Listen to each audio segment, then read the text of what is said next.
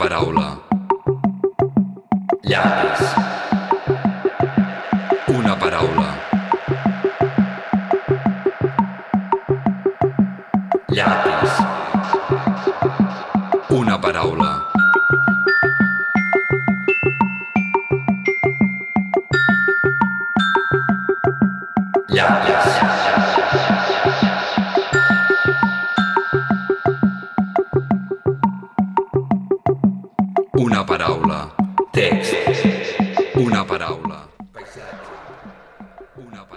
Estimar aquella vegada com si fos l'última. Va besar la seva dona com si fos l'última. I a cada fill seu com si fos l'únic. I va creuar el carrer amb el seu pas tímid. Va pujar la construcció com si fos màquina. A dalt de tot, va aixecar quatre parets sòlides, maó a maó, en un disseny màgic, amb els ulls embotats de ciment i llàgrimes. Va seure a descansar com si fos dissabte. Va menjar els seus fesols com si fos un príncep. Va beure i gemegar com si fos un nàufrag. Va ballar i riure com si sentís música. I va ensobegar amb el cel com si anés begut.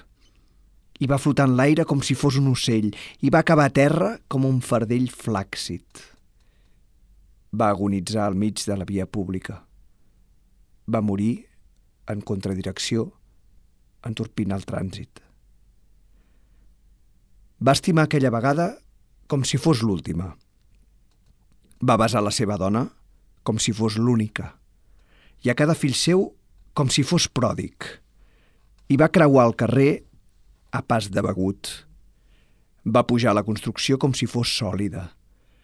Va aixecar a dalt de tot quatre parets màgiques maó a maó, amb un disseny lògic, els seus ulls embotats de ciment i trànsit. Va seure a descansar com si fos un príncep. Va menjar fesols com si fos el màxim. Va beure i gemegar com si fos màquina. Va ballar i va riure com si fos el pròxim. I va ensopegar amb el cel com si sentís música i va flotar en l'aire com si fos dissabte i va acabar a terra fet un fardell tímid. Va agonitzar al mig del carrer, nàufrag, i va morir en contradirecció, entorpint el públic. Va estimar aquella vegada com si fos màquina, va besar la seva dona com si fos lògic. Va aixecar dalt de tot quatre parets flàccides. Va seure a descansar com si fos un ocell i va flotar en l'aire com si fos un príncep, i va acabar a terra fet un fardell begut, i va morir en contradirecció, entorpint el dissabte. Per aquest pa de menjar i aquest lloc per dormir. Un certificat per néixer i un permís per somriure, per deixar-me respirar, per deixar-me existir. Que Déu t'ho pagui. Per l'aiguardent diari que la gent hem d'engolir, pel fum i la desgràcia que la gent hem de tossir, per les vestides abruptes que la gent hem de caure. Que Déu t'ho pagui. Per aquesta arpia que ens adorarà i ens escopirà, i per les mosques pudentes que ens besaran i cobriran, i per la pau darrere, que al final en redimirà. Que Déu t'ho pagui.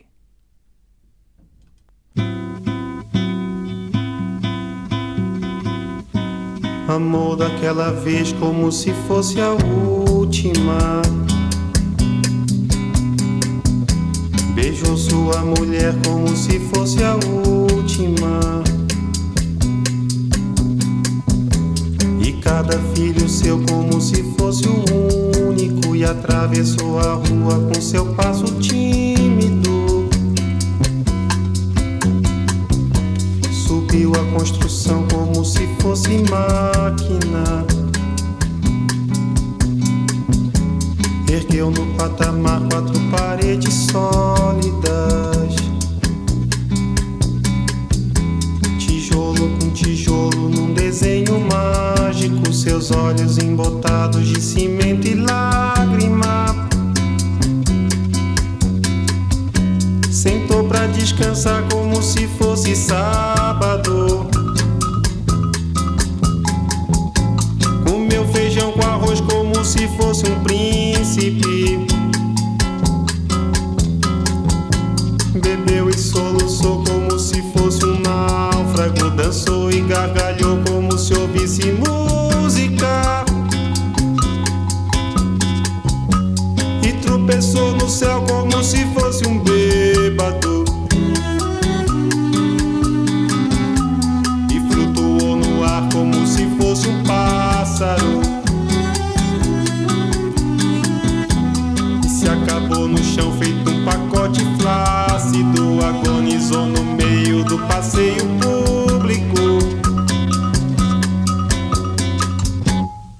Morreu na contramão, atrapalhando o tráfego.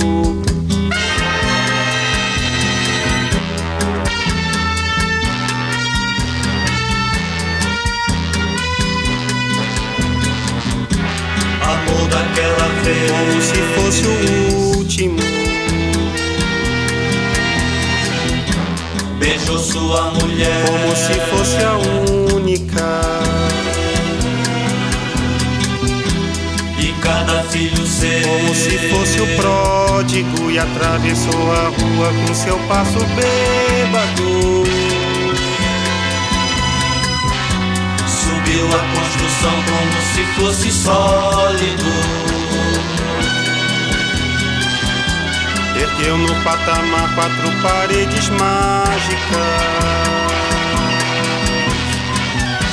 Tijolo com tijolo num desenho lógico. Seus olhos embotados de cimento e tráfego. Sentou pra descansar como se fosse um príncipe.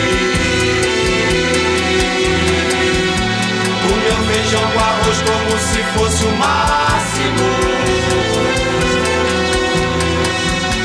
Bebeu e soluçou como se fosse máquina Dançou e gargalhou como se fosse o próximo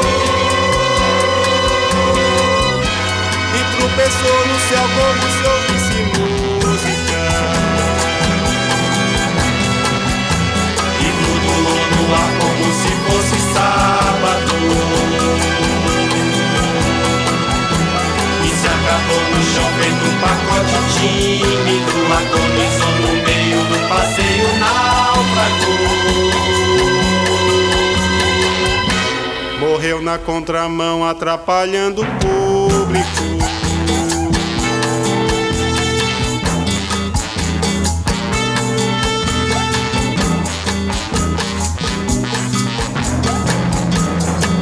Daquela vez como se fosse máquina. Beijou sua mulher como se fosse lógico Ergueu no patamar quatro paredes flácidas. Certo pra descansar como se fosse um pássaro E flutuou no ar como se fosse um E príncipe. se acabou no chão feito um pacote bêbado Morreu na contramão atrapalhando o sábado.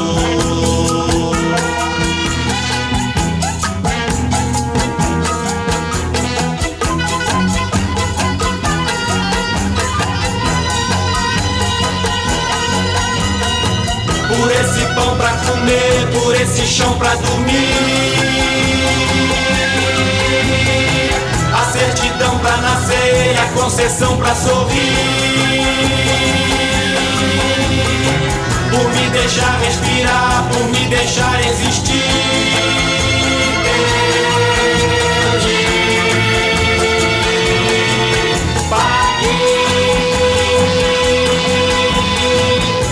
cachaça de graça que a gente tem que engolir.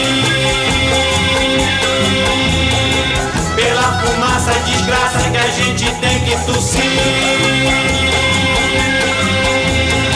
Pelos andames fingentes que a gente tem que cair.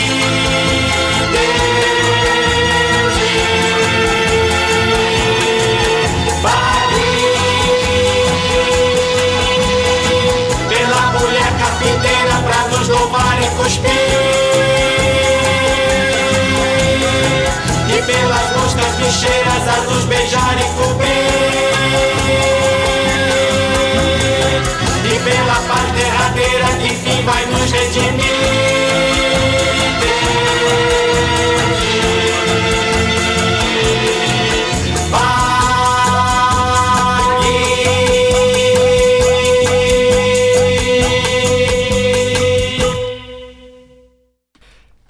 Benvinguts al tercer programa de Fans de la Cube Moll. Benvinguda Mireia Madronyero, Moltes la convidada gràcies, del programa d'avui. Això que acabem de sentir és Construssao, una de les cançons més extraordinàries que s'han composat mai, um, del Chico Buarque, del disc del, del mateix nom, uh, gravat el 1971. El Chico Buarque tenia 27 anys quan va fer aquesta cançó. Aquesta cançó és un exemple d'excel·lència brutal. Um, si de vegades quan ens apropem uh, al tot d'una cançó composat de música i lletra, diguéssim, i, i, i captem el que ens dona uh, o on pot arribar la complexitat de la seva composició o de la seva potència o de la seva uh, potència, uh, calibrem entre una cosa i l'altra. És a dir, podem agafar Brassans, que les seves cançons a nivell musical eren un rasca-rasca de dos o tres acords, o, el, o, el, o el, fins i tot el Miquel Laboa, o eh, cantautors que, que la qüestió musical no era la, la forta, sinó que era la lletrística, eh, o al contrari, podem agafar, no sé, Led Zeppelin i, i agafar Black Dog, que és una cançó que té una lletra absolutament anodina, però és un super tema perquè la música se t'endú. Um, en aquest cas, és, és un exemple rar en el que les dues components principals de la cançó estan a dalt de tot. A dalt de tot. És a dir, la lletra és extraordinària i la música és extraordinària i a més hi ha una cosa que encara m'al·lucina més que tot lliga. I això sí que és molt difícil. És a dir, que facis lligar el tema de la lletra, el títol de la cançó i el títol de l'LP amb com està construïda Construxau, la cançó, i em sembla una espècie de, de, de malabar al·lucinant. Quan la vaig sentir per primer cop no me'n sabia venir, no? perquè era, era, era massa bo. Um, si us heu fixat, uh, comença uh, molt, molt, molt íntimament, gairebé de seguida el, el Chico canta, la guitarra, el baix i la bateria estan com molt en segon pla i està explicant aquesta història d'un obrer que, que treballa en unes condicions infames i es mata. Um, aquesta cançó està, uh, la composa en, en plena dictadura militar del Brasil. Uh, és una cançó protesta sense que ho sembli, en, o, o sí que ho sembla, però amb un component de lirisme molt fort que fa que encara sigui més, més, més forta la protesta. I està escrita en dodecasíl·labs i cada última paraula de, de vers és una esdrújula. I a part, a cada estrofa va fent com amb una sextina i va canviant eh, les paraules que ja ha utilitzat a les altres estrofes en un altre lloc del que va dient, afegint capes i capes de sentit en la construcció de la cançó. La construcció de la cançó que parla d'un edifici en construcció.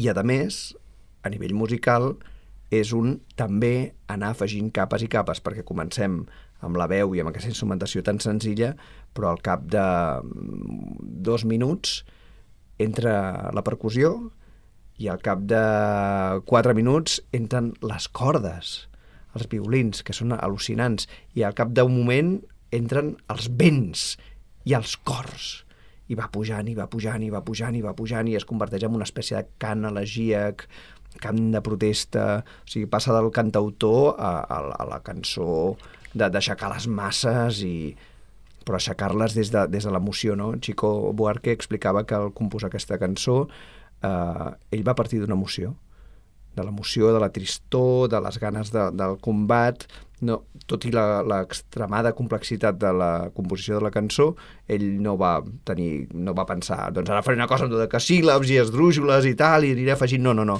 Va partir d'una emoció i aquella emoció la va portar aquí. És, és molt bonic analitzar el- l'estrofa per estrofa, les tres estrofes, i ve- veure com va canviant el, els llocs, no? Lògic i màquina, flàccida, ocell, príncep, dissabte, nàufrag, màxim, príncep, begut, dissabte, trànsit. I com a tots els llocs té sentit el que diu i no només té sentit, sinó que n'afegeix els sentits anteriors i va portant la cançó cap a un lloc nou. És una cançó que no te l'acabes, és, és emocionant en, en tots sentits. Tu l'havies sentida algun cop, però no hi havia... l'havia sentida i, i realment escoltar-la de nou eh, m'ha fet, i, i amb, aquesta, amb aquesta teva traducció, Martí, doncs no, realment m'ha fet també parar-hi molta més atenció, evidentment, i, com bé deies, em sembla una obra mestra, és una meravella, i com bé dius, eh, tant, tant a, nivell, a nivell líric, a nivell lletrístic, poètic, no? I és això, aquesta aquesta cançó es va construint cada vegada, no? com aquesta mutació de les paraules, però anar alternant i, i cada vegada doncs, anar, com bé dius, no? Afegint-li més sentits a, a cada vers, no? a, les, a les estrofes, però també això instrumentalment, musicalment, doncs també és, és no? comença això íntima, petita, i, i acaba doncs això èpica, no? I, i, i vibrant i ressonant. És, eh, com dius, no te l'acabes perquè està en construcció. Ar- Exacte, exacte, exactament. Arriba, arriba molt lluny. Sí. Bé, i ara, per canviar absolutament eh, de panorama, eh, us llegiré una cançó i després l'escoltarem, com és habitual eh, als fans de l'Alcobé Moll, que primer és la lletra i després la música. Um, de fet, si uh, Kossus Sao era del 71, aquesta, penso que el primer cop que la van gravar va ser 10 anys després i la van editar al 83. I diu així. No fumo, no bec, no follo, però almenys puc pensar, hòstia, no puc més, no puc més, no puc més, no encaixo en aquest món. Mira, no es tracta d'establir cap norma, no t'estic dient pas què has de fer. El que dic, aviam, només vull parlar de tres coses que són tan importants per tothom i que jo no trobo tan importants. Per aquestes coses, sigui follar o, o jugar al golf, jo em sento que, que, que no puc més, que no puc més, que no puc més, que no encaixo en aquest món.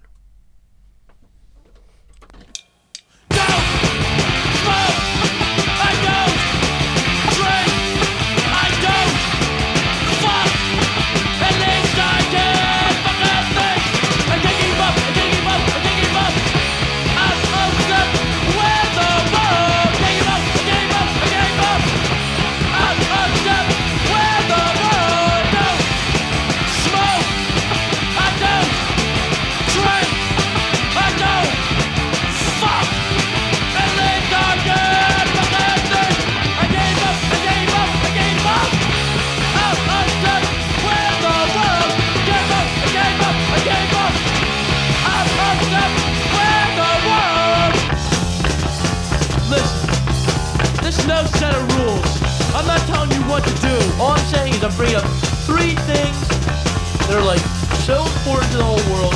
I don't have to find much importance in. Because of these things, whether they're whether they're fucking or whether they're playing golf. Because of that, I feel. I gave up! I gave up! I gave up!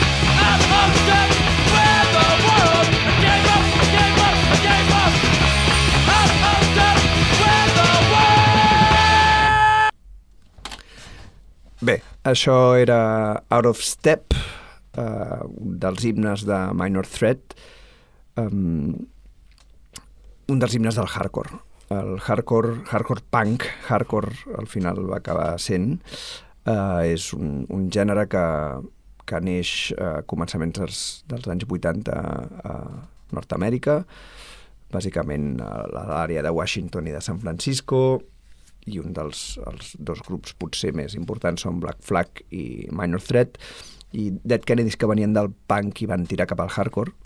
El hardcore seria com un punk accelerat eh, i desprovist de parafernàlia estètica, era una cosa molt, molt més... O sigui, la gent anava molt com vestida de, de l'institut o del que fos, sense, sense posar-li molt, molt centrada, molt, molt antiindústria, eh, perquè les principals bandes punk eh, havien acabat signant amb, amb grans eh, multinacionals discogràfiques, tant els Clash com els Ramones com, com els Pistols, i ells, mm, no, o sigui, les bandes de hardcore no volien, no volien això, volien formar una comunitat, és una música molt de, comuni de comunitat, d'adolescents i joves que, que no se senten que se senten out, out of step uh, with the world, o sigui, que no encaixen en aquest món i que volen fer, fer la seva i, i fer-ho fer d'una altra manera. Uh, la lletra d'aquesta cançó, que, que pot uh, sobtar, uh, així de bon començament, és molt interessant per, per, per explicar un moviment que hi va haver i que encara dura, que és el moviment Straight Edge, que en realitat és com una espècie de lluitar contra, combatre les inèrcies, siguin les que siguin, no? Llavors, una inèrcia de l'adolescència nord-americana és posar-te cego, posar-te fins al cul, eh, perdre, perdre el senderi eh, perseguint eh, noies o nois o el que sigui, o sigui, sexe, drogues i rock and roll, no?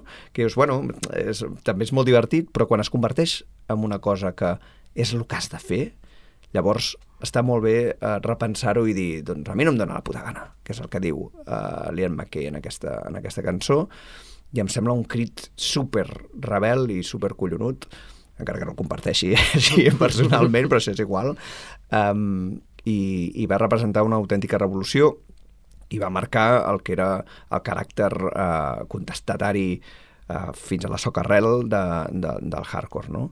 I tots els, el, el do-it-yourself dels segells hardcore eh, va estar molt vigent durant tots els 80. Tots aquests grups es van, van crear els seus, els seus segells, van crear el, els seus, les seves escenes alternatives, eh, no, el mercat i la indústria anava per un cantó i ells anaven per un altre. Jo crec que una cosa, un moviment així en un moment en el que el capitalisme començava a, tornar-se salvatge com el que vivim ara, eh, era realment una, una escena molt fecunda i molt interessant. I era per posar un exemple d'una lletra que eh, políticament, ideològicament i, i a nivell de d'estructura sociocultural va ser superimportant, no? Mm. Um, crec que, que encara té molta potència i, i em venia molt de gust poder-la explicar just després de, de la construcció de Chico Buarque perquè eh, així és el, el, món, el món ric de, de les lletres i de la música que, que tenim.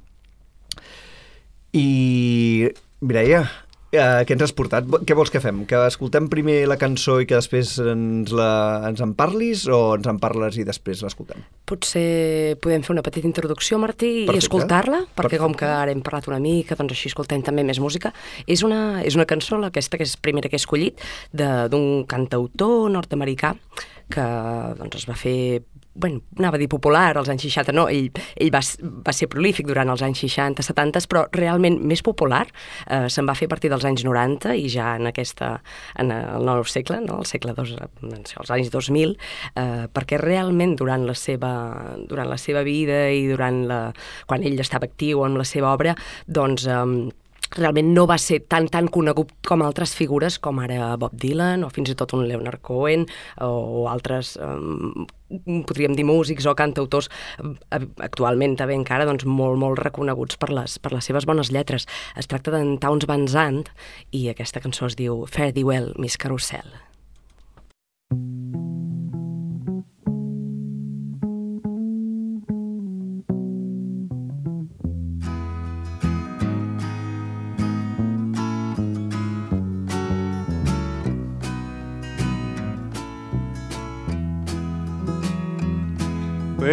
Drunken clown's still hanging round, but it's plain the laughter's all died down. The tears he tried so hard to hide are flowing. And a blind man with his knife in hand has convinced himself that he understands. I wish him well, Miss Carousel, but I got to be a going. Won't you come and get me when you're sure that you don't need me then? I'll stand outside your window and proudly call your name. Well, the lady's been told that all the gold is worth so much it can't be sold. No time to weep, she'll need her sleep tomorrow. When she carries her face to the marketplace and bets it on the opening race, she can ring her bells, Miss Carousel, but her singing brings me sorrow. Won't you come and get me when you're sure that you don't need me then? I'll stand outside your window and I'll proudly call your name. Well, it's always done. Every mother's son is shown that grown men never run, and so they fight with all the might inside them. But when their battle's been fought and they've all been taught that the trick is just not being caught, will you give them hell, Miss Carousel, when they're begging you to hide them? Won't you come and get me when you're sure you don't need me then? I'll stand outside your window and proudly call your name. When the need arose, your eyes fell closed, you clamped your fingers around your nose. Would you say that's any way to judge him?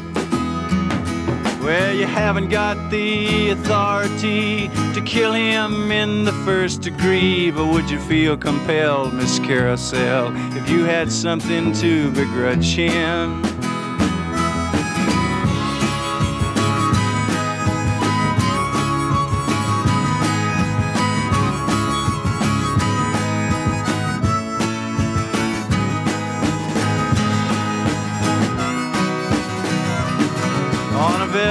Beach far beneath the reach of those that come to pry and preach. The natural man that tried to stand is fallen.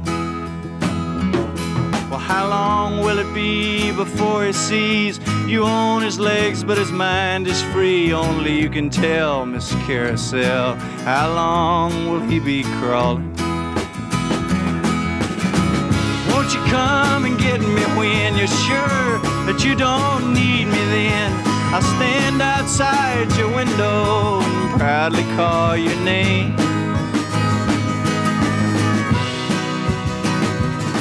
Oh, the castle wall has grown so tall, seems there ain't no hope at all to reach the top, even though you stop for breathing. But I ain't gonna try to make you cry. The teardrops couldn't find your eyes. It's all been swell, Miss Carousel. But the time has come for leaving. Won't you come and get me when you're sure that you don't need me then? I'll stand outside your window and proudly call your name. Won't you come and get me when you're sure that you don't need me? Then I'll stand outside your window and proudly call your name. Won't you come and get me when you're sure that you don't need me? Then I'll stand outside your window and proudly call your name.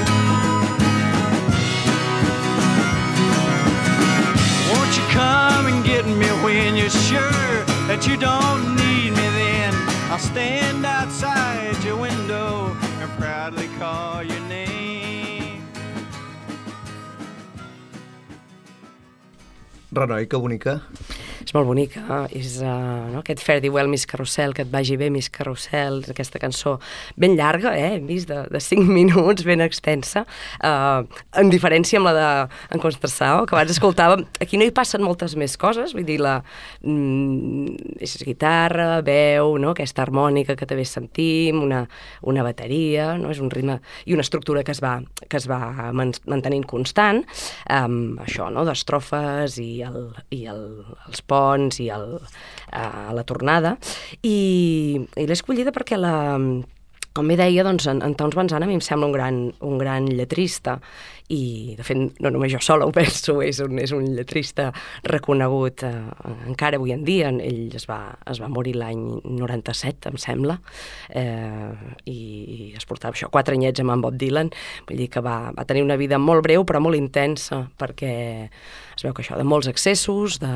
molt bevia molt, es drogava molt, es veu que va arribar també a injectar-se Coca-Cola, no sé, Coca-Cola. feia... Sí, sí, sí, es veu que feia tota una mena d'experiments Oh, així també, pobra. i va I estar no, també... I no va tenir mai una mica de tranquil·litat i èxit. No, no, sembla que no. Després també el van tenir, mort. el van tenir, el, els seus pares també el van ingressar. Venia, de fet, d'una família molt benestant. Eh, ell era texà, vivia, dir, venia de, de Texas, i venia d'una família benestant, que es veu que també doncs, tenien, es dedicaven també al negoci del petroli, fins i tot, però ell va decidir doncs, eh, Fer-se músic. fer-se músic i, i això doncs, mm, com escoltàvem doncs, sobretot doncs, del gènere aquest de, no, de, de l'americana de, no, de la cançó del, del blues també, no, per, per proximitat amb el territori. I va ser un, també un, això, ell també va decidir escollir la música com a, com a, no, com a motor de vida i, i alhora doncs, va ser un, un músic eh, molt errant, de que va eh, ell se n'anava, es veu que amb motxilles i maletes carregades de discos i sense ni roba ni res i doncs, L'important són els discos, clar. l'important són els discos Que l'important és molt. sí, i en aquell moment més, mira ara el digital però I quan, de quan és aquesta cançó i per què l'has aquesta triada? cançó és del 1969, eh, no l'he escollida precisament per aquesta data, sinó, mm, eh, de fet, es va fer tot el seu cançoner i precisament també aquesta cançó s'han fet molt coneguts a, això a partir dels anys finals dels 90, podríem dir, principis dels 2000. Per exemple, aquesta cançó la va, la va traduir Bé, traduir, no, no està traduïda tal qual. Es va, van va fer una versió, per exemple, en Nacho Vegas, que aquí doncs també... Molta gent, de fet, el va conèixer ell i va conèixer aquesta cançó per aquest Que te vaya bien mis carrusel de, del cantautor també de Gijón, Nacho Vegas, però com deia, no és una traducció fidel, és una, és una versió mm, lliure i, i diferent i sí que, sí que manté uns matisos eh, evidents de, del, del text original, però em sembla molt més rica l'original, perquè eh, és molt més surreal, és, uh, és molt més estranya. De fet, mm, llegia també una de les cites de Towns Van Sant que també deia de "Mm, m'agradaria en la vida uh, haver aconseguit fer cançons tan bones que, que no, ni jo les pogués entendre. Aleshores, mm, o sigui, que ell també ja volia també basar-se en aquest... Uh, uh, o en, en l'escriptura que, que fos complexa, no crec que pel pur mèrit que fos complexa, sinó de mm, mm, això, sofisticada, eh, eh, aguda, no? I, i, i és bonica aquesta lletra perquè és, uh, és molt poètica, té un, té un aure... Mm, podríem dir com melancòlica, totes les imatges i tot l'imaginari que, que, que l'embolcalla i del, del que parla, però eh, alhora també és, és positiva, podríem dir, perquè eh, descriu, descriu una atmosfera, descriu uns personatges, no? un, un cec amb un ganivet, un, un pallasso que ja, ja no pot riure més, aquesta Miss Carrusel que és com una dona impossible, però alhora també té com, és com poderosa i té com una mena de mm, capacitat, no sé si divina, perquè també és que mm, no, aquí quan la interpel·la també li diu jutjaràs aquest o jutjaràs l'altre, aquest el, el, el condemnaràs a la mort en primer grau perquè, mm, perquè és més bo que tu, vull dir, mm, és, crea aquesta mena de personatges així, doncs, eh, una, una mica fantàstics i, i especials, però, com deies, per mi també té un missatge positiu perquè eh, parla del, de, del seguir endavant, del, això mateix, no? que et vagi bé, no? i d'un futur que, malgrat tot, s'ha de seguir caminant, s'ha de seguir endavant, no? i de sortir d'aquesta d'aquesta roda i aquesta circularitat de la que també, de la que també parla. Molt bé, que xula. Mm.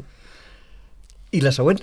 I la següent, doncs, eh, farem un tom, un tom ben fort, perquè del 69 ens anem al 2007, i és una cançó, per mi, d'un dels grups mm, que més bones lletres escrivia, perquè ja no ja fa un temps que estan en pausa, tot i que han derivat també següents projectes a partir d'aquest d'aquest primer projecte, que era Astrut, i aquesta cançó es deia, o es diu encara, Noam Chomsky. Baja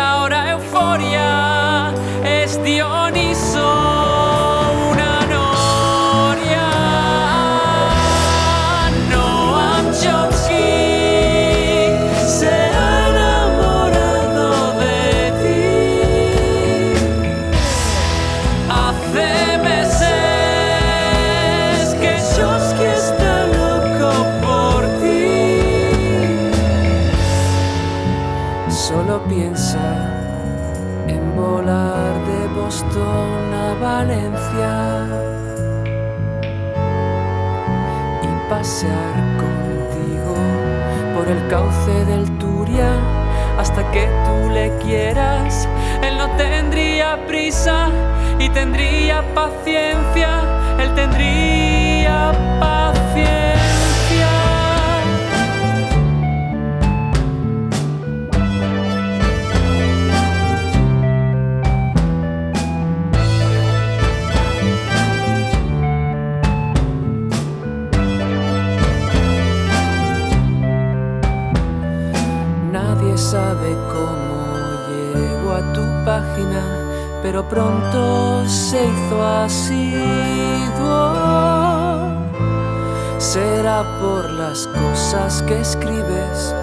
Fotos, o tus vídeos.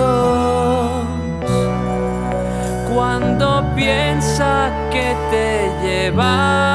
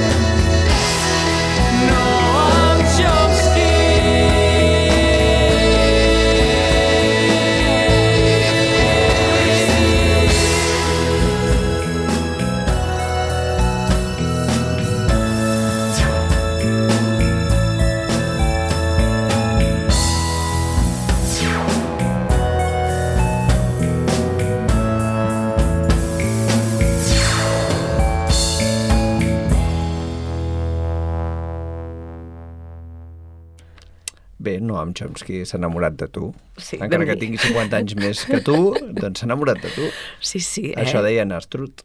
Això ho deia Astrud en, aquesta, en aquest disc, no? que es deia El tu no existes, que es va publicar el 2007, eh, com ara dèiem amb Martí, i, i exacte, no? aquest Noam Chomsky, que fa molta gràcia, perquè posterior a aquesta cançó, doncs, no? hi, hi va haver diferents intervencions d'en Noam Chomsky amb entrevistes que se li va fer doncs, tant a la BBC com a, bueno, amb diferents mitjans i, i ell parlava, doncs, no? deia que les xarxes, que no, que no són un mitjà segur, que no estan, que evidentment doncs, són una cosa sobrevalorada, que internet doncs, també no és un gran invent com en el seu moment podria ser doncs, el telègraf o qualsevol altre eh, descobriment, i aquí doncs, la gràcia de, de, d'Astrud per mi era aquesta, no? de capgirar les coses, de, de convertir eh, l'inversemblant en, en, en tan natural i en tan quotidià com aquest Noam Chomsky tan humanitzat, que això, no? que és com assidu al Messenger i que sembla doncs, que vol tirar els trastos aquesta noia o, no sé, una persona de,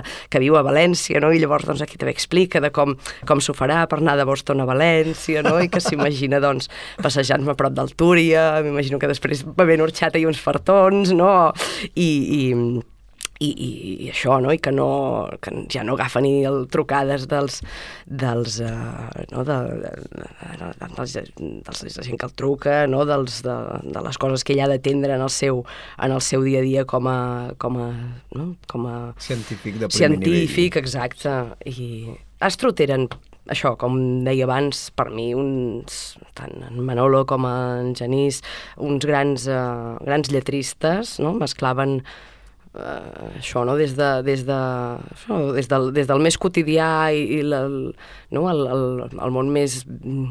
Sí, sí, el quotidià més natural i més habitual de, de qualsevol persona amb, amb aquestes divagacions doncs, filosòfiques i, i, i molt pensades, però eh, alhora doncs, mm, tractar-les no, d'una manera molt, molt planera i Clar. molt...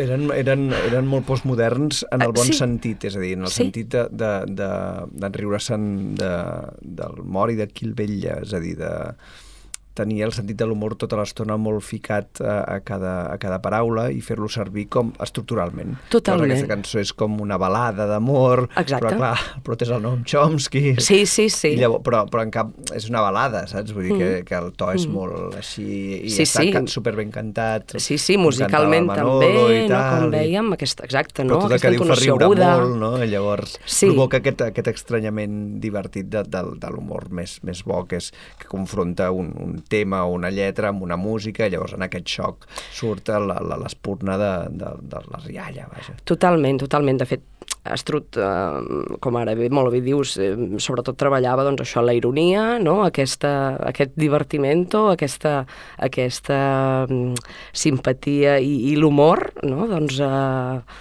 això, portant-lo a, a tots els nivells, a tots els terrenys i, i, i alhora doncs, que també era una crítica, no? Vull dir, és, és, és crític, és mordàs, és, és, Sí, sí, és sí, la ironia molt, molt afilada i molt afinada, també, no? podríem dir.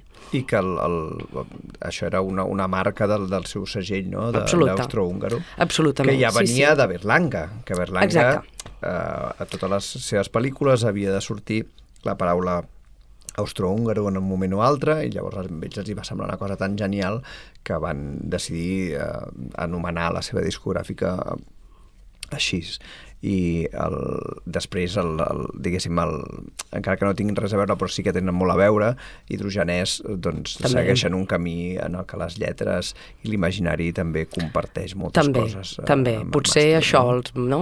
matisaria, doncs, potser és un, això, amb intenció un xic diferent d'Astrud, potser aquest component filosòfic eh, previ, doncs, mm, ja varia cap a una altra banda.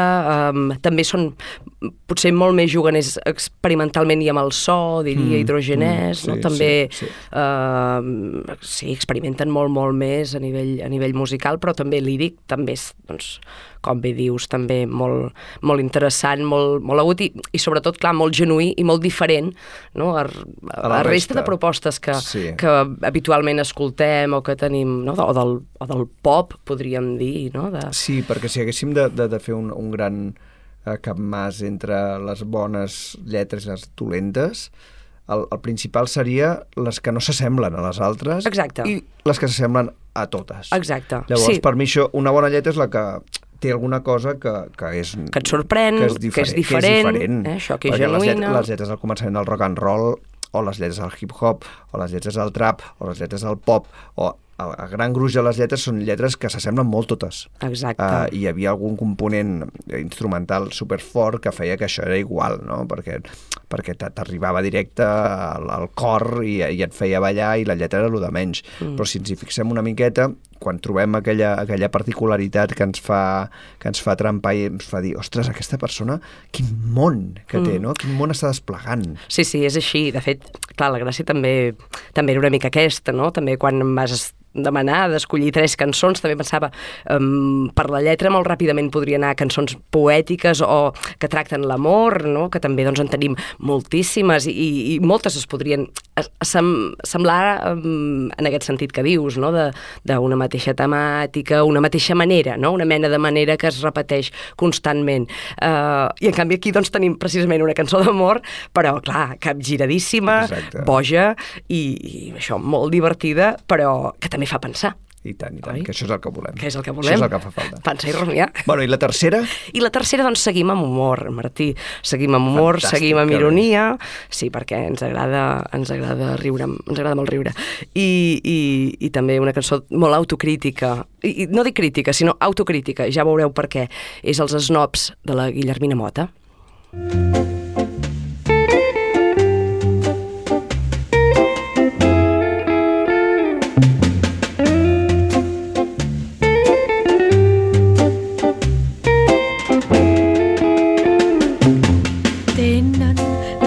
Constant de l'inconstància. Tenen el costum de coses noves, no tenen regles que els limitin, però no falta mai qui els imiti, els esnots. Pobrets els esnots, tantes coses com se'ls deuen els esnots. Parlen d'una angoixa que no senten, parlen d'una nàusea que no coneixen, parlen fins i tot de supervivència. Sense saber tan sols què és l'existència citen en sort i en PVS canten braçens i ja ignoren olímpicament tot el que sigui normal i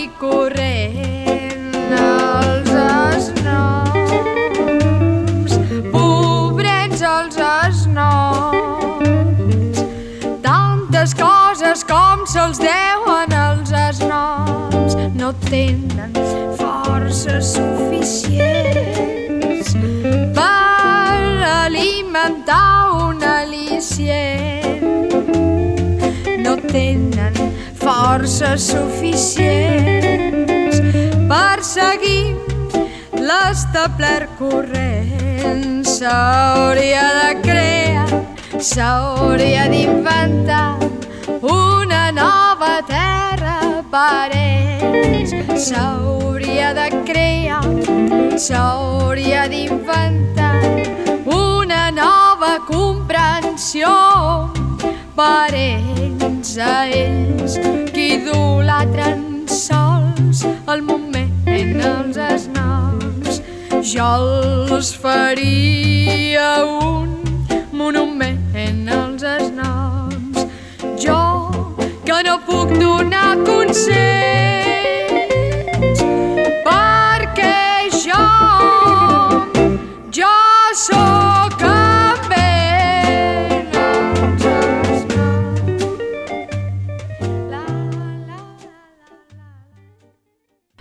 Els snobs, Martí, tu et, consideraria, et consideraries un snob? ja no n'existeixen de snobs. La snob és una Oi? cosa del, dels anys 50, molt, molt, molt clara. Molt de l'antigó. Molt de l'antigó. Molt de l'antigó. No, bueno, un snob és una persona que sempre està amb el nas arromangat Eh. i que sempre va dient, ai, uf, ui, uh, oh, això no, uh, aquí no hi passo. No, seria al, al revés, potser. Exacte, exacte. Jo, jo tampoc. Tot i que he de dir que també l'he escollida una mica perquè amb la, amb la tria de cançons que, que, que això que em, que em demanaves fer per venir, hi va haver un moment que també em sentia com una mica snob de, ai, vull triar-ne alguna que quedi com molt bé Val, i que no sembli t'entenc. evident i que...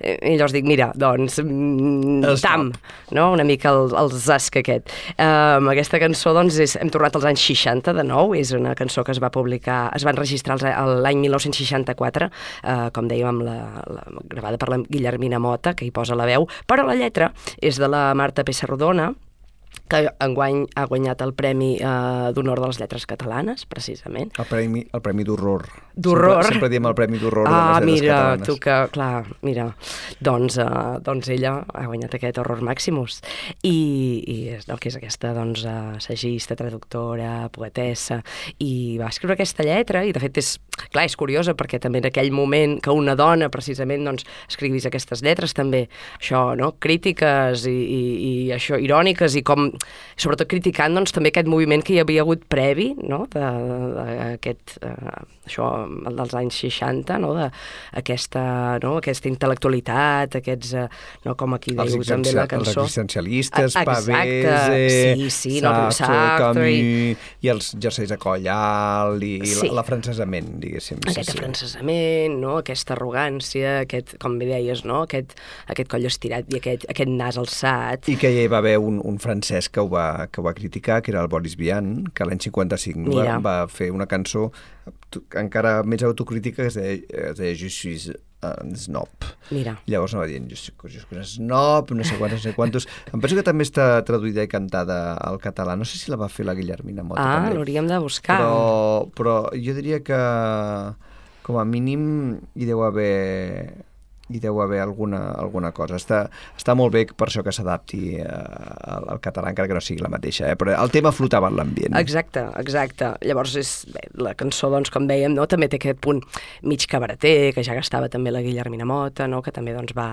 mm, també se'l considera doncs, part d'aquesta nova cançó, no, també part dels 16 jutges, no, i tot aquest moviment doncs, de, de, no, de cançó encantada en català, doncs, una mica transgressora, radical i, i també doncs, diferent, però en aquest cas doncs, també eh, bueno, si té també doncs, aquesta connotació mig de crítica política, sobretot més doncs, aquesta crítica social, no aquesta crítica intel·lectual, i també doncs, amb, aquest, amb aquest ànim de, de divertir i de, i de, no? I de fer-ho tot una mica més lleuger i de, i de irònica, però alhora, com dèiem, doncs, autoparòdica, perquè al final, doncs, a l'últim, l'últim vers, tot i haver-ho criticat tot tant, doncs ella també diu, jo també em considero un- una d'ells, no? Jo també estic amb ells, amb els snobs. Jo que no puc donar consells perquè jo, jo sóc com ells. Jo sóc com ells. I eh, també el bo és aquest català collonut que gastaven, no? Diu, citant Sartre i Pavese, canten Brassens i Jacques Brel, ignoren olímpicament tot el que sigui normal i corrent, no? Exacte. O sigui, són, són versos que llisquen de conya, no? Sí, no? Molt planers, però això, no? Doncs una... És com el, el, el, una, de, potser la que m'agrada més d'aquest tipus, que és el romanço del fill de vídua, Ah, sí. que és l'adaptació del, del, que surt el, el disco dels tres tambors, que la, Sí. el text és del Pere Quart, o sigui, l'adaptació, Mm. i la música és el, és el del Dylan, no?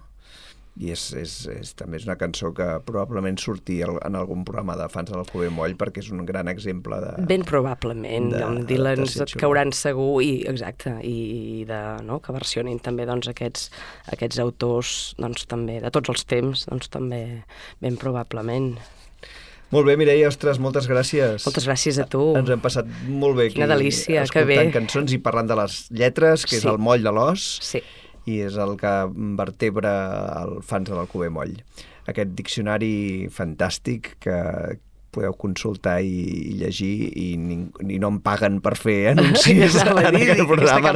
Com... I poden comprar-lo a, les, a les seves llibreries. No no però si és, és un diccionari que te'l pots, te pots, el pots obrir i llegir-te'l perquè els, els exemples i les citacions són espectaculars i hi va haver una època especialment dement de la meva vida en la, en la que jo, en, en comptes de llegir un llibre, doncs llegia entrades de, de l'Alcover Moll i em pensava que hi havia perdut l'Oremos fins que vaig descobrir que el, el, que el pa, Josep Pedrals també ho També feia ho i vaig feia, pensar, vale, bueno, i no doncs- ser fins i tot els únics, Exacte, probablement. exacte, exacte, exacte Mm. perquè si no seríem molt snobs. Ara, ara. Moltes gràcies. Som normals i corrents.